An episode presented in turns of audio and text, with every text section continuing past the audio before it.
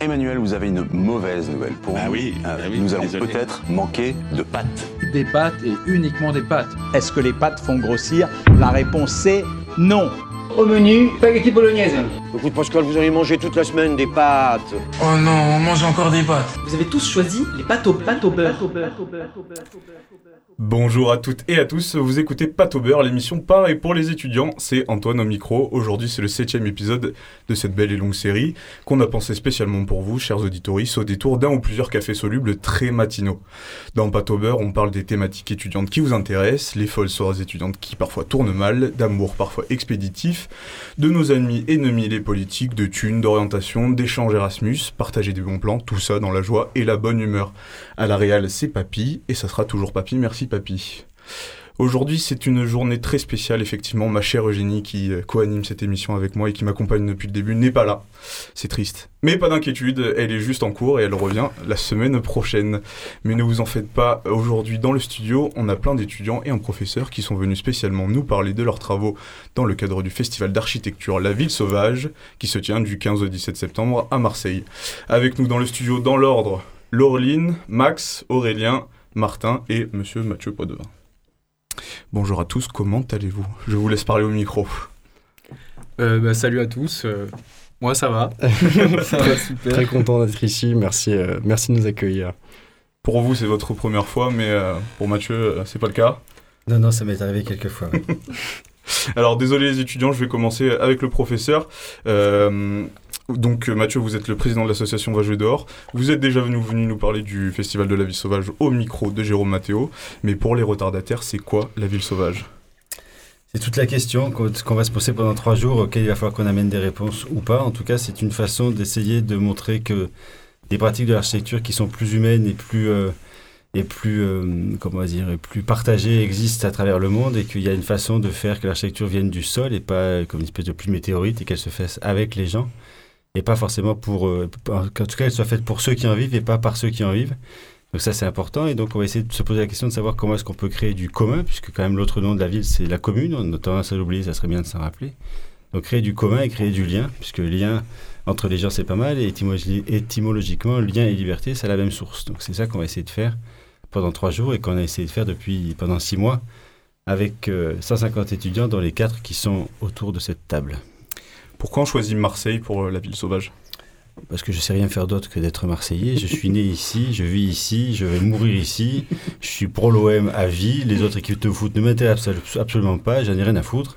J'aime cette ville, je sais pas pourquoi, parce que c'est une ville qui sent mauvais, où surtout les gens sont désagréables, mais c'est mon sang quoi. Cette ville, je peux rien faire d'autre. Et puis c'est une ville qui résiste à l'envahisseur depuis toujours, qui résiste aux standardisations, qui sait pas où elle a mal, parce qu'elle sait pas si elle est euh, européenne, euh, comme voudraient les Parisiens, ou méditerranéenne, parce que c'est son identité, donc elle se cherche tout le temps, donc elle crie trop fort.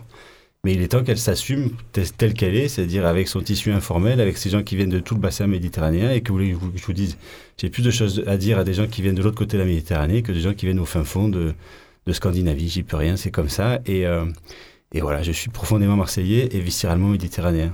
Donc c'est un moyen de faire rayonner Marseille à travers le monde? Mais ce oui, parce que c'est ce qui est intéressant, c'est que euh, on oublie que l'architecture c'est une discipline d'abord et avant tout culturelle.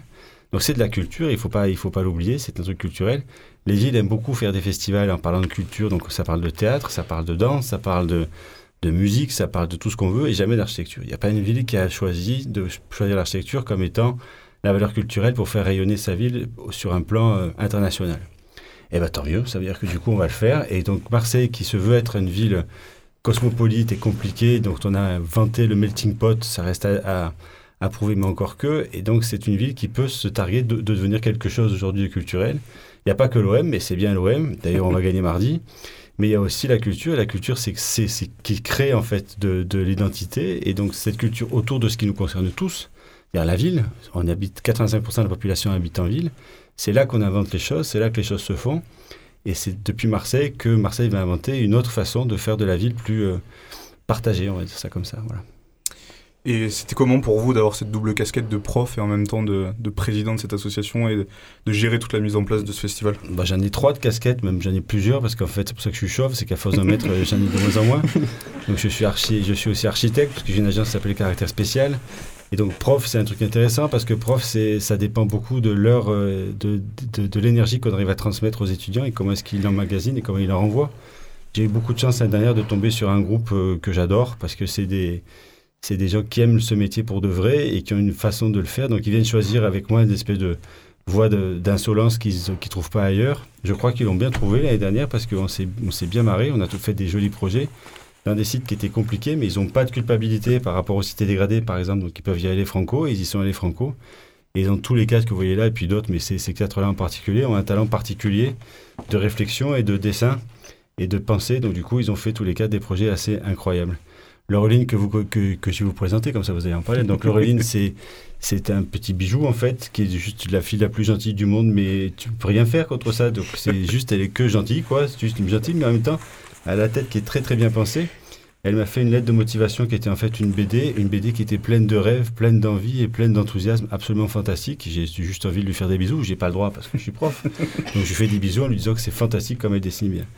Après Max à, à côté, je le connais depuis un petit moment, donc lui c'est marrant parce qu'il s'est révélé, je le connaissais pas comme ça. Avant il avait un- un look de joueur de tennis, enfin pour moi qui suis vieux quoi.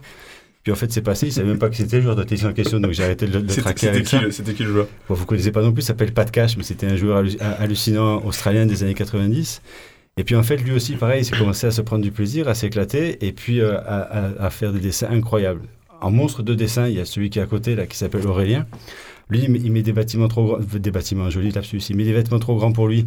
Parce qu'il il- vrai qu'il est venu avec un short euh, aujourd'hui un peu grand. Non, mais ça, c'est ça, c'est XS. Mais le mec, c'est juste que je sais pas comment il s'habille. Mais il s'habille, il prend des vêtements de son grand-père qui devait faire 200 kilos. Lui, il en fait 25. il pense que ça, ça, ça lui, fait- ça, ça lui fait du style, mais ça va passer. Mais- et il dessine comme un dieu vivant, quoi. Et il réfléchit bien. Et Martin, c'est celui qui a bien compris quand même que les uns autour de lui sont pas trop cons, tout ça. Il- mais comment il peut savoir Oh là, lui, lui, il a les pieds sur terre. C'est le, le BSP. BSP, ça veut dire bon sens paysan. Il est de là-bas. il va pas se tromper. Il va y arriver. Et il a compris que l'architecture, c'était c'était bien, mais c'est un métier d'abord et qu'il fallait qu'il en vive. Et il faut pas déconner. Et c'est le seul Marseillais de la bande d'ailleurs. Non, c'est que des Marseillais maintenant. Ils sont tous forcément Marseillais. Enfin, il y a un Ils peu. sont il y a un- devenus des Marseillais. il y a un peu une exoise, mais on peut pas lui en vouloir. C'est quand même compliqué. hein. Et ouais. D'où ça vient cette idée de faire intervenir des jeunes étudiants, vos, vos jeunes étudiants dans ce projet-là? Bah, ça vient que d'abord, d'abord comme je, ça vient que travailler pour mon cul, ça n'a pas beaucoup d'intérêt. En tout cas, ça m'intéresse de moins en moins. Et donc, ce qui m'intéresse, c'est de transmettre. Et c'est surtout que ce pourquoi j'ai fait ce métier, je l'ai choisi pour les raisons pour lesquelles je le fais depuis si longtemps. C'est parce que je pense qu'on peut accompagner un monde qui change et il n'a jamais été aussi euh, évident que ce monde est en train de changer à toute vitesse. Moi, je suis trop vieux pour euh, tout porter. Par contre, si j'arrive à transmettre ce qui me reste en énergie pour que ceux qui viennent derrière aient la foi et la fougue pour euh, transmettre, à accentuer et améliorer ces choses pour que eux puissent inventer un monde vivable, ce qui va pas, ce qui non, sinon ce ne sera pas le cas. Voilà, je pense que c'est ça la fonction de prof d'archi aujourd'hui, c'est de, de, donner à ces gamins, ce qui sont plus des gamins, à ces jeunes adultes, la force et la joie de, de nous imaginer un monde vivable, ce que les autres n'ont pas su faire. Voilà. Et euh, l'école doit être un moment de plaisir, de joie et d'invention, ah, parce que c'est la liberté totale de faire. Ils n'ont pas de carcan, ils n'ont pas de règles, ils ont juste le devoir de faire plaisir et de et d'en donner. Je trouve ça pas mal comme école. C'est très beau. Je, je vous retourne la question du coup à vous. C'est quoi, c'est comment les cours avec euh, Monsieur Potvin?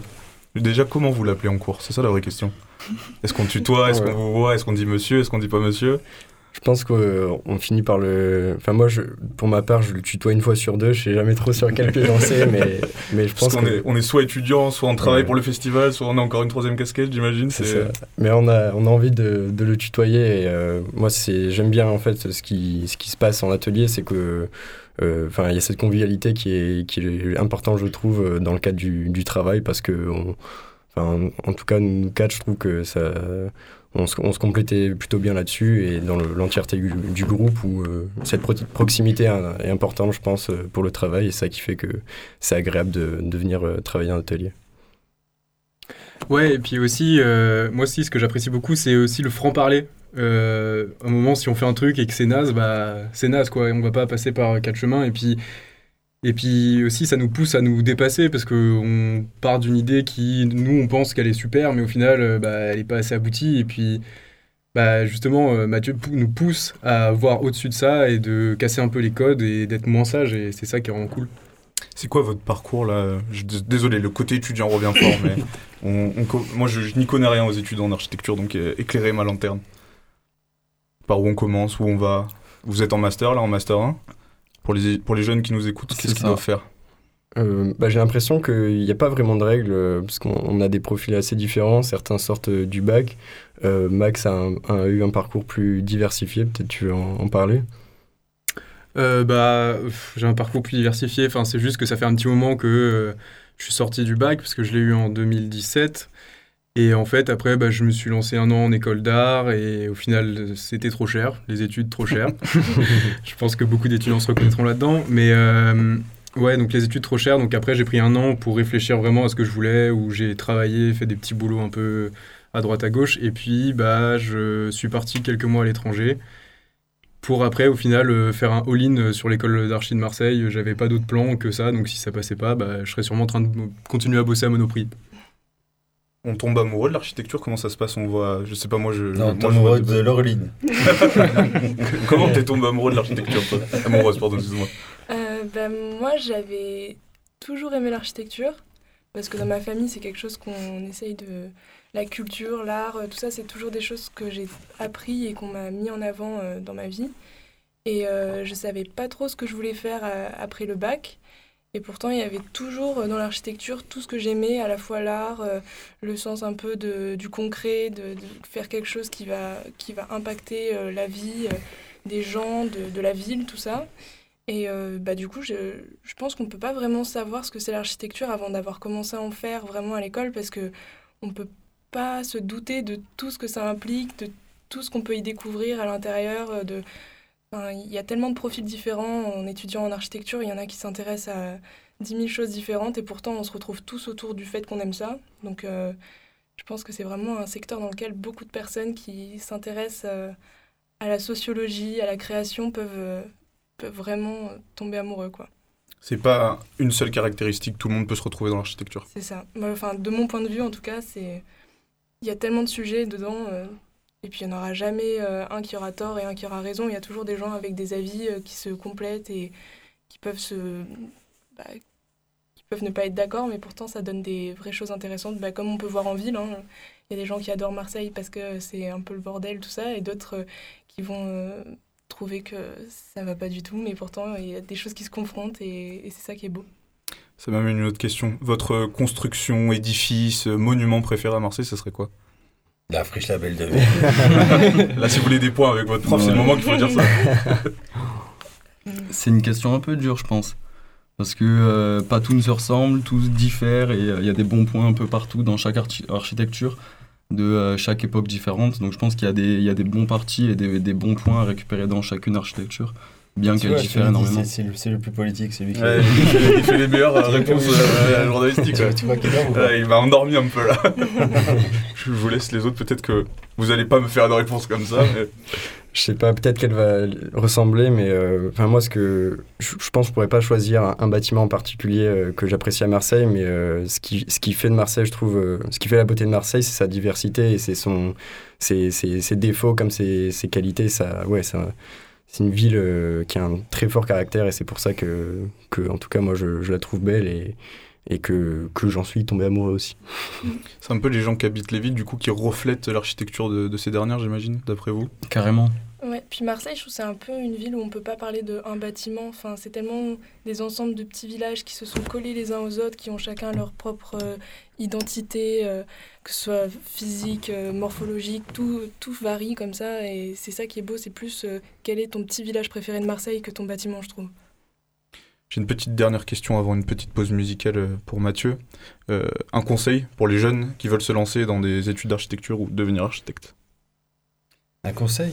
Un conseil ou un, mo- un motto à vivre euh, Euh, le conseil qu'il pourrait avoir, c'est juste d'avoir envie et de se faire plaisir et d'essayer de trouver toutes les pistes possibles pour euh, en donner.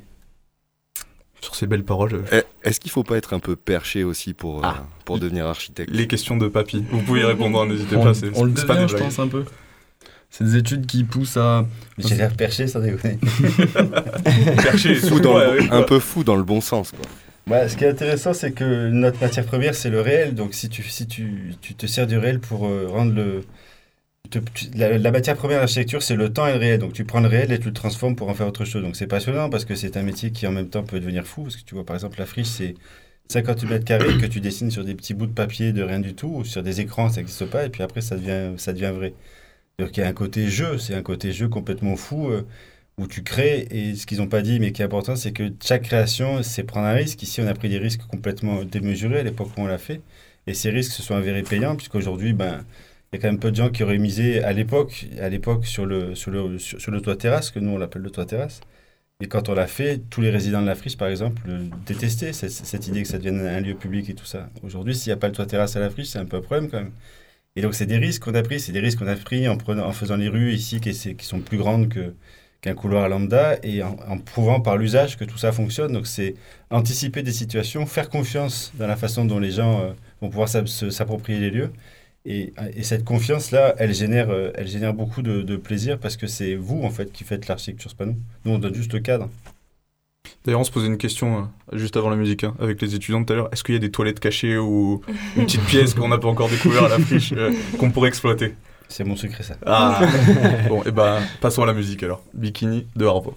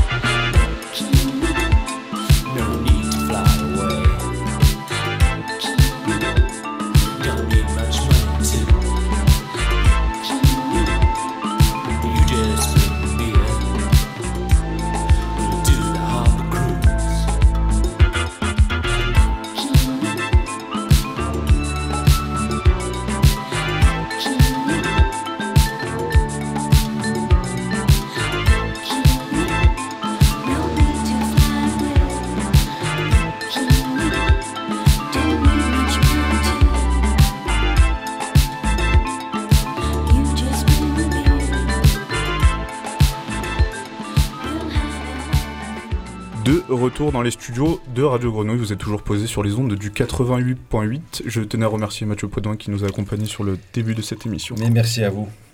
Beaucoup. On se dit à bientôt sur les ondes du 88.8. À très vite. Je reste néanmoins dans le studio avec euh, nos quatre merveilleux étudiants de l'école d'architecture qui sont Laureline, Max, Aurélien et Martin. Et euh, ils vont nous parler un peu euh, de leur projet. Donc avant on va poser les dates. Le 17 septembre de 13h30 à 16h, ça sera le, projet Grande Chaîne, c'est ça? Où vous serez euh, sur les lieux euh, du, du festival La Ville Sauvage? Oui, oui, c'est ça. La Grande Chaîne, en fait, c'est euh, une, des, une des expositions qu'il y aura au festival. qui en fait met en valeur des travaux étudiants. Et, donc voilà, donc c'est cool, on va pouvoir exposer un peu ce qu'on a fait et puis bah, montrer des projets étudiants qui ont sûrement une, une vocation vraiment plus innocente que euh, ce qui peut se faire euh, réellement. quoi. On va rentrer un peu plus dans le dur. Je... Alors, on va commencer par euh, Aurélien et, je- et Martin. Votre projet s'appelle La rue suspendue. Pourquoi avoir choisi ce nom? Ça m'intrigue. En fait, il faut savoir que la cité de Calisté, aujourd'hui, euh, donc ce sont des, un projet grand, grand ensemble, donc ce sont des, des grandes barres qui euh, aujourd'hui sont toutes euh, isolées les unes par rapport aux autres. Elles ne présentent aucun, aucun lien. Elles sont, elles elles n'ont pas de rapport au sol. Et euh, sont donc voilà on a, on, a, on, a, analysé tout au long du semestre et on a vu que c'était des espaces monofonctionnels qui, qui voilà, ne, ne généraient aucune vie sociale sur place. Et l'idée de la rue suspendue, c'était en fait un moyen de créer un connecteur entre chacune des, des barres. Donc on a, on a tracé une sorte de, de très haut cordeau euh, immense dans toute la cité, de telle sorte à créer une passerelle euh, qui euh, gardait le même niveau tout le long et qui passait par chacune, chacune des barres. Et ce qui était intéressant, c'était que ça générait à chaque fois des situations différentes entre le, le- la collision, on va dire, entre cette, cette rue suspendue, cette passerelle, euh, avec les barres et avec le sol. Donc euh, les variations euh, se déroulaient en dessous et au-dessus. Et c'était une opportunité de projet pour créer, pour tirer parti en fait de ces situations changeantes et, et pouvoir connecter en fait les habitants et les, les tours entre elles. Ce qu'il faut savoir aussi, c'est que, en fait, avec le groupe de Mathieu Poitvin, on était une vingtaine d'étudiants et on était répartis en groupes de deux ou trois. Et en fait, on s'est répartis. Il y avait une intention de travailler sur l'ensemble de la cité. Donc, tous les groupes n'ont pas pris les mêmes bâtiments exprès pour pouvoir à la fin donc présenter un projet où euh, l'ensemble des, des- des étudiants transfor- avait transformé toute la cité du coup. Et donc, euh, chaque groupe euh, travaillait sur un bâtiment. Et donc, avec Aurélien, on a pris ce parti-là de se dire. en plus de- de- d'avoir une action sur chacun des bâtiments, il faut, il faut réussir à les connecter, réussir à les rendre vivants, à ce qu'ils euh, puissent échanger entre eux. Et donc c'est pour ça qu'on a eu cette idée, comme l'a expliqué Aurélien, de rue. D'ailleurs, ce choix de- du parc et de la cité, ça a été fait par vous ou on vous l'a imposé? Comment ça s'est passé? Vous l'avez choisi peut-être? Euh, non, du tout. En fait, c'est des sites qui sont, imposés en début de semestre. Donc, il y en avait 15 en tout sur Marseille. Et euh, en fait, c'est les profs euh, accompagnés de, diverses associations et puis enfin, divers organismes qui désignent ces sites parce qu'ils doivent y voir quelque chose bah, d'intéressant à étudier et puis à faire confronter, auquel à confronter les étudiants. Quoi. Je suis, excusez-moi, j'ai vraiment un manque de culture générale en, en architecture, mais quand j'ai regardé vos dessins, donc euh, à, à toi Martin et, et, euh, et Aurélien, j'ai retrouvé, je sais pas si on dit comme ça, la line à New York. Ça, ça vous dit quelque chose? Ah oui, la, la Highline. Ouais, c'est ça. Ça m'a fait penser à ça. Je sais pas pourquoi, parce que j'ai dû voir cette, euh, cette longue avenue euh, qui m'a fait penser peut-être à du chemin de fer. Non, non, c'est vrai, y a, je pense que c'est, pas anodin du tout parce que, effectivement, c'est un, un, parcours, mais c'est pas seulement un, parcours linéaire, c'était l'idée de faire quelque chose de, qui est habité et où euh, il y a des événements, en fait. C'est, plus une séquence euh, que simplement un fil qu'on a, on peut marcher dessus. C'est, l'opportunité de créer des, des, événements et des sortes de, de, on va dire, en fonction de d'où on se trouve euh, dans la cité et, par rapport à cette, cette passerelle.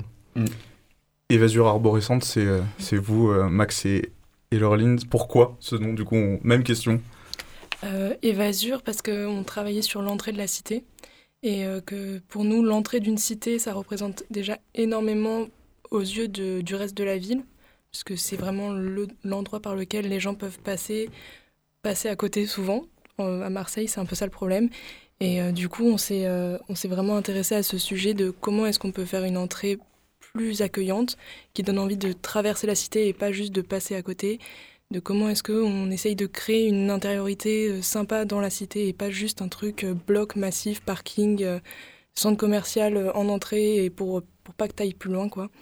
Donc euh, vu qu'on a travaillé beaucoup avec la végétalisation du parc, vu que c'est un parc à l'origine quand même, et qu'il y a vraiment des qualités euh, de végétation assez euh, incroyables pour Marseille, donc on a essayé de retranscrire ça aussi sur l'entrée pour qu'on puisse euh, directement, depuis l'extérieur de la ville, voir que c'est un lieu de végétation protégé euh, dans lequel on va se sentir bien en fait.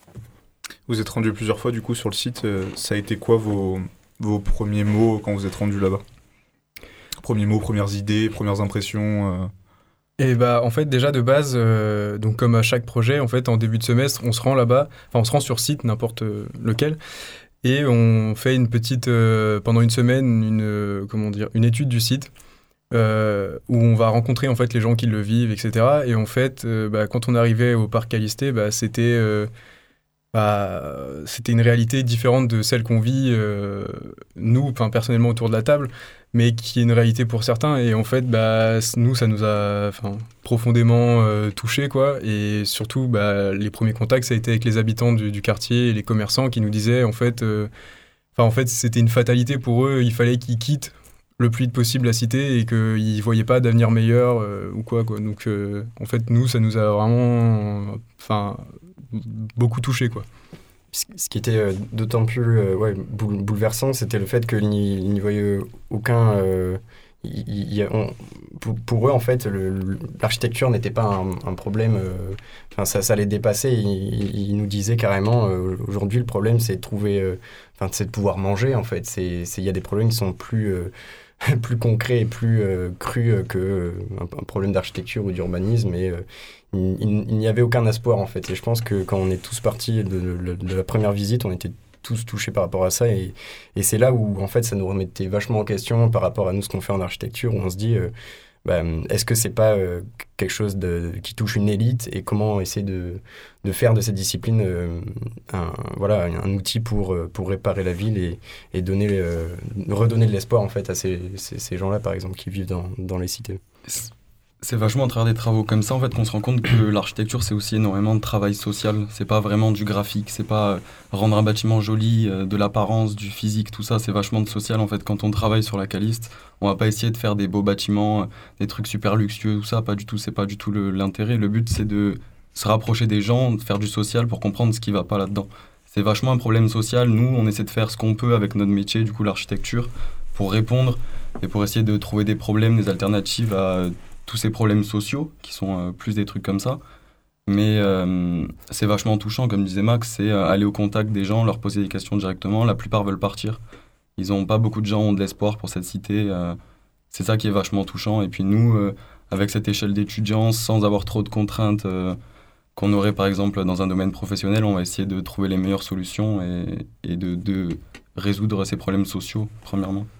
C'était une de mes questions. L'échange avec les habitants sur place, ça rend le projet beaucoup, beaucoup plus légitime en fait. C'est ça, il faut, il faut, on travaille pas ju- juste sur les bâtiments, on travaille avec les gens qui l'habitent parce que le problème c'est eux qui le connaissent. Il y a des gens qui sont là depuis 30 ans, ils nous en parleront vachement mieux que n'importe qui à qui on demande.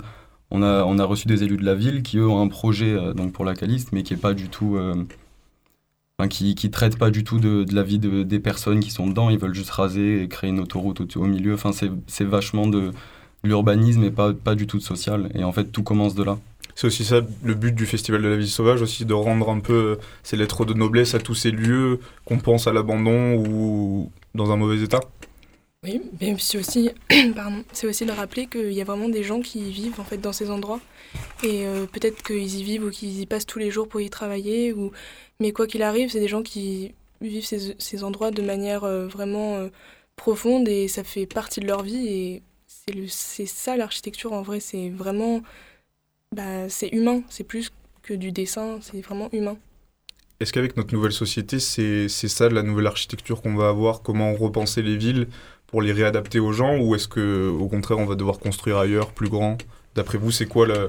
Je sais que vous n'avez pas de boule de cristal et vous n'êtes pas devin, mais vous faites quand même des études là-dedans, donc je pense que vous pouvez vous projeter un minimum euh, sur l'avenir. Je pense qu'effectivement, aujourd'hui, le- l'enjeu pour notre génération, c'est de réussir à, transformer la ville sur elle-même. Et de, en fait, je pense qu'aujourd'hui, le- les problématiques urbaines, on, enfin, on en est arrivé là parce que justement, on, a, on cherchait toujours des nouveaux terrains et c'est ce qui a amené à, à l'étalement euh, urbain des villes et en empiétant sur la nature. Et je pense que euh, ça a été un cercle vicieux et aujourd'hui, euh, bah, tous ces lieux délaissés sont des opportunités, euh, pas seulement de, de projets, c'est pas qu'une question d'architecture, mais c'est une opportunité pour redonner à la ville des, voilà, des, des, espaces de, sociabilité, de vie. Et, aujourd'hui, je pense que, que si on arrive à, construire la ville sur elle-même, à la, renouveler, ça, ça- ça- ce sera peut-être oui notre notre rôle et notre travail à nous pour Notre futur. Euh, ça s'applique particulièrement à Marseille, du coup. Comme euh, dans l'exposition de Mathieu Poitvin, du coup, qui se déroule cette semaine, c'est, on, enfin, on y présente Marseille, Naples et Athènes. C'est des villes qui sont euh, historiquement super vieilles, donc qui, ont, qui sont construites un peu avec plus de place que ce qu'on en a maintenant, qui sont développées directement de l'intérieur de la ville. Et donc, du coup, il y a une mixité, il y a une densité qui est énorme, surtout dans cette ville-là. Donc pour le coup, c'est sûr que cette problématique du coup de construire sur la ville ou de construire, de s'étaler plutôt, ça dépendra un peu des villes. Il y a des places où, où les promoteurs préféreront s'installer parce qu'il y a de la place. Marseille, je pense que l'avenir nous le dira, mais on est, le- la contrainte sera de plus en plus de réussir à construire avec cette mixité, cette densité sociale. Il y a la question de la sauvegarde aussi de monuments historiques. Ça aussi, ça rentre en jeu dans ce processus?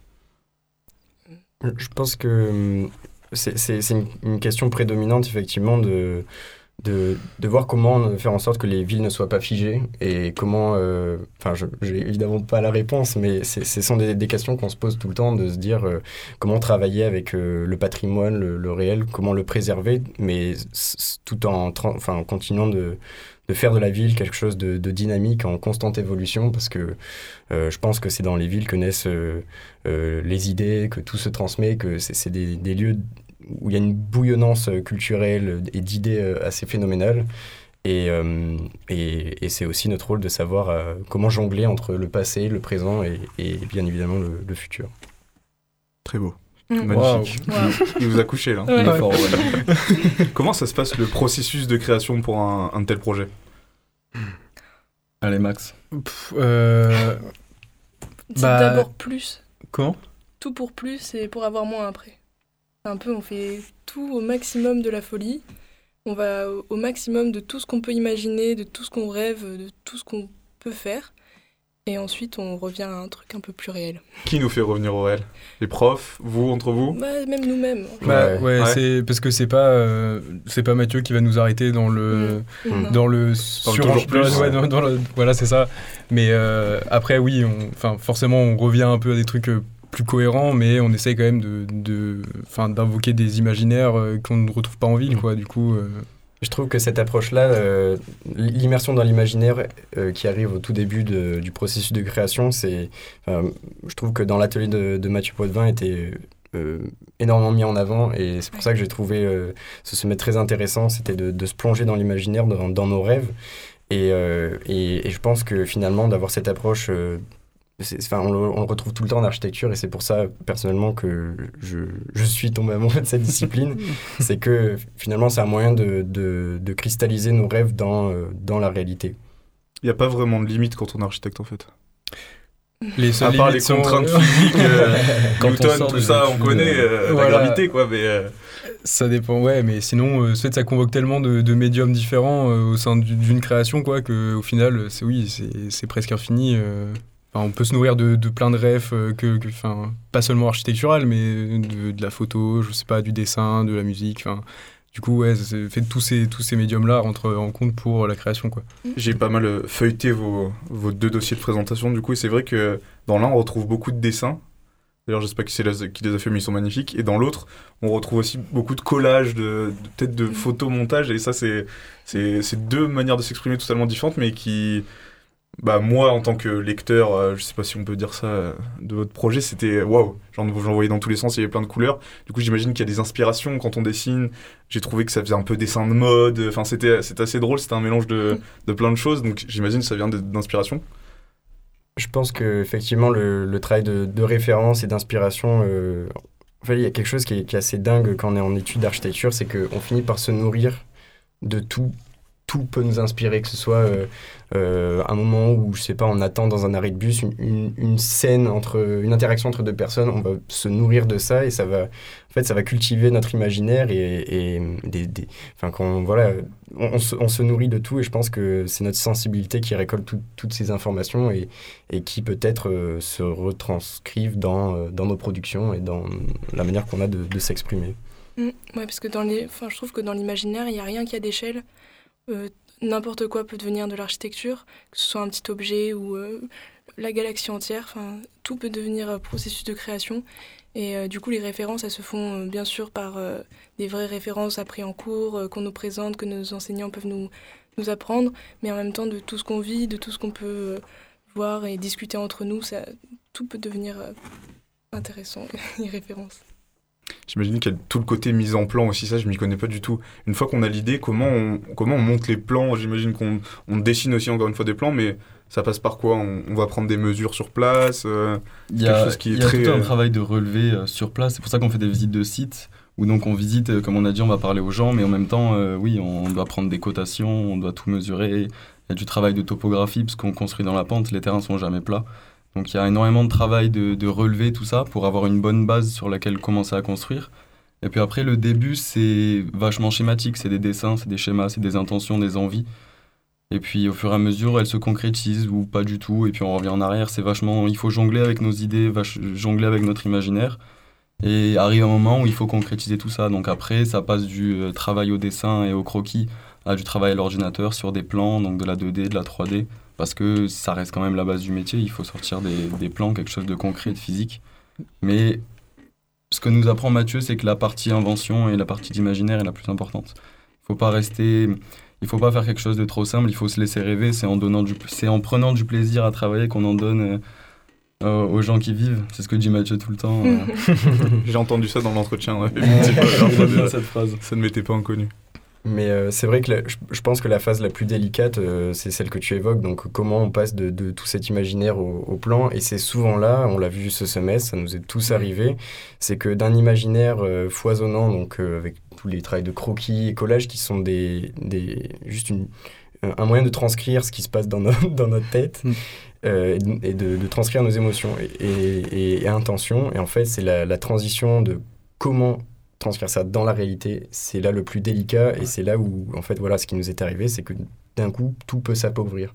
Où on va tout rationaliser, on va tout. euh, euh, quand, quand, en fait, un projet d'architecture devient trop architecturé, il perd tout, tout, tout son, sa dimension de, de rêve, je pense. Ça a moins de sens, quoi. Ouais, mais par exemple, euh, je trouve que tu as raison quand tu dis ça, Aurélien, parce que ça peut devenir euh, simplement un problème parce que tu sais pas dessiner une courbe sur ton logiciel et d'un coup tu vas te dire ah ben je suis bloqué. Donc c'est pour ça que bah, je, je parle un peu au nom de tout le monde, mais on aime bien travailler en dessin, en collage, en photomontage parce que de cette manière-là, tu peux exprimer beaucoup mieux quelque chose de- d'une ambiance, d'un ressenti ou alors juste un, de la couleur, euh, des choses plus vivantes que tu n'arriveras peut-être pas à dessiner sur un logiciel de, de dessin parce que c'est très technique et qu'on est encore étudiant et qu'on n'a pas tout appris. Donc c'est pour ça que je pense que nos, nos rendus sont autant euh, euh, art- Oui, voilà. Il y a une dimension sensible qui est vachement importante aussi.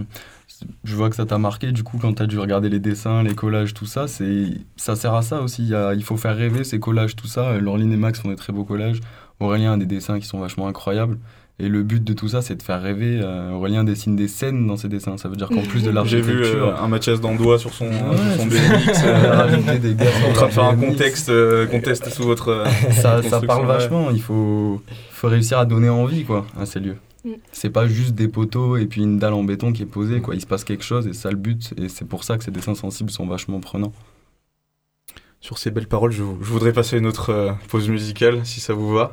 Oui. Euh, ça, c'est une petite dédicace à notre cher ami Théo qui nous a proposé euh, Coast, euh, Drugstore, euh, une rappeuse tunisienne. Tounsi.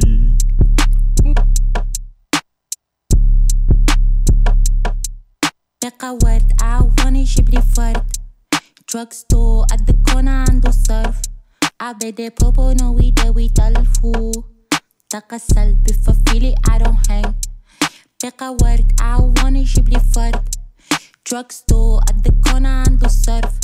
I bet that Popo know we there, we tell fool. Tuck a selfie for Philly, I don't hang. Quick check it, I be late stepping. Uh, show stop it, give me all or nothing. Uh, goon stalker, you should do something. Uh, you stalker while I moonwalk it. Uh, keep it cool, can't can't t'en azul. Moi je joue et pas bien fait comme le fait sous. Combien ça coûte sinon je commence sur Amazon. eh. Et puis c'est tout, des fois Loulou me casse mon cool. eh. Now blues, though you pretty contribute. eh. Sans que j'ai des sous, I came off fresher than you. eh. freaky you, play me party next door. Ooh. شي نشوف how he do shit in the booth. بقى ورد عواني يجيب لي فرد. Drug store at the corner عنده صرف. عبادة we there we تلفو. طاقة سلب if I feel it I don't hang. بقى ورد عواني يجيب لي فرد. Drug store the corner عنده صرف. عبادة we there we تلفو. طاقة سلب if I feel it I don't hang. Bigudi, biguda. Hey, ain't so sure I can do so. Hey, bigudi, biguda. Hey, ain't so I can do so. Ain't so sure I can do ça. J'ai goûté ça, j'en veux pas. Genre la nuit faire la balade et la bouffe, elle est halal ou quoi, les gars?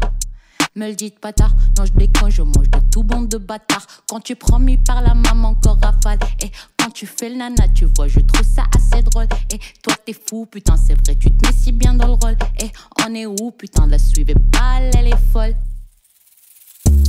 Nike's on my it. Posties on EP, you can fuck with. Tony's loving me, shit discarded. مانيش تما فيك تحكي حسيفر Nike's on my feet, I'm a buy it. Tony's loving me, shit discarded. Posties on EP, you can fuck with. مانيش تما فيك تحكي حسيفر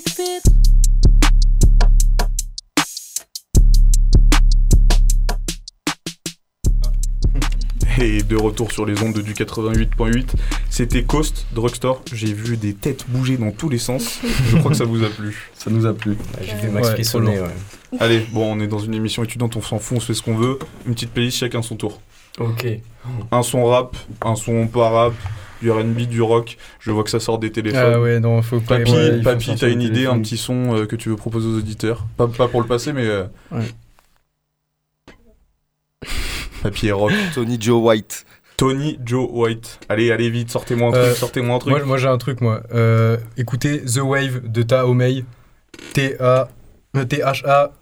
euh, T-H-A-H-O-M-E-Y. The Wave. Un son très long. moi. Kubali de MC Yala et Deb Master. Kubali, K-U-B-A-L-I. On refait vos playlists étudiantes à travers Pato Beurre. Euh, moi, je propose un truc qui fait vraiment euh, vieille fille, mais c'est du classique.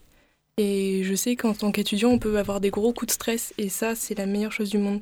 Donc, c'est Rêverie L68 de Claude Debussy, donc euh, connu, mais vraiment, c'est un apaisement total. Est-ce que c'est pas le son que t'écoutes quand tu révises? Euh, je pourrais, mais Ouais. j'écoute pour vraiment m'apaiser. Les Ouais. moments où je peux même plus réviser. Et moi, ce sera No Doubt de The Boulevard Connection. C'est un freestyle trop à l'ancienne. Il se tape des barres quand il rappe, c'est incroyable. La musique dans l'architecture, c'est quoi? Est-ce que est-ce qu'on retrouve de la musique dans l'architecture? Euh, J'adore vous poser ouais. des cols. Mais dans l'architecture en elle-même, je saurais pas trop y répondre. Mais en tout cas, en tant qu'étudiant en architecture, euh, je sais qu'on s'envoie pas mal de sons euh, parce qu'on passe des heures en fait de, derrière l'ordi. Et bah ça meuble. euh, et puis du coup, enfin ça, ça aide aussi moralement. Et donc déjà d'un point de vue étudiant, oui. Après dans l'architecture, je sais, j'ai pas la réponse. Moi, moi, je pense que. Enfin, ça, c'est peut-être propre à moi ou à chacun, mais euh, quand, quand, quand je marche en ville ou quand je visite des bâtiments, je pense que écouter une musique, ça va, ça va éveiller quelque chose dans la perception qu'on a du lieu et ça va lui. Enfin, ça va presque donner un truc cinématographique à- au moment et. Et enfin, j'ad- j'adore associer une musique à un lieu et à un espace. Quoi. Moi, ça me fait tellement partie de ma vie que je pense que je peux pas me rendre compte de si, ça, si c'est vraiment lié à l'architecture. Je pense que j'ai juste tellement besoin de ça que que je fasse de l'architecture ou pas, il faut que j'écoute de la musique. Toujours de la musique dans la vie. Toujours de la musique. C'est le plus important. Faut C'est se le lever en musique se coucher en musique. C'est clair. C'est quoi l'architecture de demain? Allez, encore une autre colle. J'adore ça. Waouh, waouh, waouh. Euh, Une architecture tournée vers euh, les gens pour qui l'architecture est créée et pas pour les promoteurs. Ouais, c'est la réponse du prof quoi. Alors c'est vrai qu'on a, on a reçu Mathieu Froidevin déjà euh, euh, alors, dans un entretien avec Jérôme Matteau qui nous, qui nous a un peu sorti la même réponse. Mais euh, éclairez-nous un peu aussi sur cette question de promoteur, pas promoteur. Là, il y a des jeunes qui vont rentrer en, en école d'archi et qui, qui se posent la question comment ça va fonctionner? Une fois que j'aurai vendu mes premiers plans. Est-ce que je dois trouver un promoteur pour faire mes plans? C'est c'est quoi cette histoire? C'est un business, j'imagine? Qui veut se lancer? Bah, disons qu'il y a des gens qui font de l'architecture pour les gens et d'autres qui en font vraiment plus pour l'argent. Mais comme tout, puisqu'on Mm. est quand même dans une société, ça fonctionne un peu comme ça. Et je pense qu'il faut juste, euh, l'architecture de demain, savoir trouver les bons promoteurs de demain. Ceux qui vont encourager des bons projets, qui vont soutenir et financer des choses euh, avec une vraie, euh, bah, une vraie intention architecturale et pas juste pour gagner des mètres carrés, faire payer plus cher et ce genre de choses parce que c'est un peu le problème. Le problème d'aujourd'hui, surtout que le dimensionnement euh, de tous les appartements d'un T2, d'un T3 ou d'un T4, par exemple, diminue d'année en année. Ça veut dire que les T3 de maintenant sont beaucoup plus petits que les T3 d'il y a 20 ans. Ça, c'est de la qualité de vie et c'est des choses qu'on défend euh, en tant qu'architecte. C'est des gens qui ne sont pas du tout défendus. Enfin, c'est des choses qui ne sont pas du tout défendues en tant que promoteur parce qu'un promoteur, lui, son but, c'est avec une surface de tant de mètres carrés faire le plus d'appartements pour être le plus rentable possible. Donc, il y a un peu une guerre entre promoteurs et architectes. Des architectes qui euh, s'en fichent un peu. Il y a d'autres architectes qui prennent le parti de, par exemple, ne plus faire de logement parce que euh, ou alors de faire du logement mais du bon logement et donc dans ce cas-là de refuser plein d'offres de promoteurs qui sont enfin, qui, qui se vont à l'encontre de tout ce qu'on apprend nous dans nos études sur la qualité de vie en architecture. C'est drôle parce que habité à Paris pendant un an. Ah, Paris, on déteste Paris. J'étais dans un 9 mètres carrés. Est-ce que pour vous, c'est vivable un 9 mètres carrés pour un étudiant? Tellement pas. Non. Après, c'est facile de dire que c'est pas vivable, mais beaucoup de personnes vivent dans les 9 mètres carrés, surtout à Paris. Donc, euh, ça prouve que oui, c'est faisable, mais en termes de qualité de vie et de conditions de vie, bien sûr que non, il faut plus. Parce que là, côté architecture de demain, on est dedans. 9, 9 mètres carrés, 500, 600, 700, 800 euros. Ça, c'est l'architecture de demain à Paris, malheureusement. C'est ça. C'est le logement de demain à Paris. Ouais. Oui, mais est-ce que toi, par exemple, en vivant dans un 9 mètres carrés, t'étais pas tout le temps dehors avec tes potes, boire des verres J'ai super bien vécu ce 9 mètres Voilà. carrés, je vais pas le mentir. Donc hein. ça, ça montre que c'est vivable, mais il faut qu'à côté, euh, il y ait une architecture sociale euh, des espaces publics qui soit vraiment là, mais à 100% pour qu'on puisse se sentir aussi bien que chez soi. Et donc on peut jouer avec les deux, avoir un 9 mètres carrés et avoir un super euh, milieu de vie à l'extérieur. C'est vrai. Mais, Mais l'architecture publique aussi, du coup, euh, rentre dans Mm. ce processus. Quoi. Ah oui, ah mais à 100%. Pour si on n'a pas ce qu'il faut à côté, on peut pas, du coup, vivre correctement. euh. Un c'est 9 clairement. mètres carrés dans une petite ville, je pense pas que ce soit agréable si tu peux pas sortir au bar. C'est ça. Voilà. Une ville qui vous a impressionné quand vous avez visité, euh, de point de vue architecture, point de vue société, point de vue personne, euh, que vous avez pu rencontrer? Hmm. Euh, bon, c'est peut-être un peu cliché, mais j'ai eu l'occasion d'aller à, à New York euh, Mhm. il y, a, il y a deux ou trois ans, je crois. Mais en fait, c'est tellement, euh, c'était tellement différent que l'image que j'en avais. Et en fait, c'est une ville qui est, j'ai trouvé, extrêmement euh, froide, aliénante et qui n'est pas à l'échelle humaine. Et dans les villes européennes qu'on a peut-être plus eu l'habitude de, de, de découvrir, en fait, il y a, y a vraiment un, un- une- j'allais dire une glorification de l'espace public, des, des petites places, des rues, enfin tout est habité euh, à l'extérieur. Et là, en fait, c'est, on, on comprend bien en fait que c'est une ville qui a, qui est née en fait euh, beaucoup plus tard et qui a, qui a pas de, passé historique. Et, ça montre que, enfin, elle a grandi avec les technologies, euh, avec la voiture par exemple, avec les mobilités, ce qui fait que euh, la, la place de l'homme dans cette ville n'est pas du tout la même que dans une ville européenne. Et ça, ça a fait que j'ai trouvé la ville extrêmement présente. Euh, mais j'aimerais quand même y retourner pour avoir un point de vue différent, y aller plus longtemps. Mais c'est une ville où on reste pas, on reste pas du tout indifférent. En tout cas. Oppressé par ces grands buildings aussi, j'imagine. là. Oui, et la, la- ouais, la froideur, en fait, euh, euh, tout, tout, tout est vitré, tout est cinétique. Enfin, c'est, c'est... Mais c'est une, une atmosphère que j'ai, j'ai, j'ai, enfin, j'ai trouvé tellement captivante aussi. Quoi. C'est, c'était une, une expérience assez enrichissante, mais euh, qui a déconstruit énormément de, de, de l'image que j'avais de, de cette ville. quoi. Ouais, moi, je voulais dire pareil New York, parce qu'on en a déjà parlé plein de fois tous les deux, mais moi, j'ai toujours pas réalisé d'y être allé. Pour moi, c'est même pas possible que ça existe tellement c'est démesuré. Enfin, il y a vraiment quelque chose de enfin, inhumain dans cette dimension euh, de ville. Enfin, je- du coup, ouais, c'est c'est vraiment une, quelque chose. En tout cas, on n'y reste pas indifférent, c'est clair. Et je sais pas si j'aime, je crois pas. Mais ça vous a quand même marqué, quoi. Mais Bien voilà, sûr, ouais. c'est marquant Ouais. dans un sens en tout cas. Euh, moi, j'ai jamais eu la chance d'aller à New York, mais. euh, euh, mais en fait, là, il n'y a rien qui me vient de suite. Enfin, si, justement, il y a juste Rotterdam, en fait, qui me vient de suite, parce que euh, bah, j'y suis allé il y a quelques années avec euh, un pote à moi. Et on y est resté une semaine où on n'avait rien de prévu, mais juste on se baladait comme ça. Et en fait, Rotterdam, c'est une ville qui a quasiment été bah, toute détruite pendant la guerre. Et en fait, c'est important, enfin, je trouve c'est intéressant parce que ça a été reconstruit après la guerre, mais il y a encore des parties euh, qui euh, sont euh, en état d'avant. Et en fait, il y a beaucoup de. Enfin, c'est presque une stratification parce qu'on voit le nouveau quartier où il y a plein de, de- constructions trop cheloues, genre qui sont des années 70. Après, tu traverses un pont, tu es sur une petite île où il y a des vieilles maisons ouvrières et tu continues ce pont, tu arrives sur une autre île où c'est un quartier d'affaires avec des buildings. Et en fait, du coup, bah, d'avoir tout ce mélange-là au sein de la même ville, c'est trop cool. Moi, je vais tricher, je vais dire deux villes. Je vais dire Marseille parce que j'adore Marseille et que euh, voilà.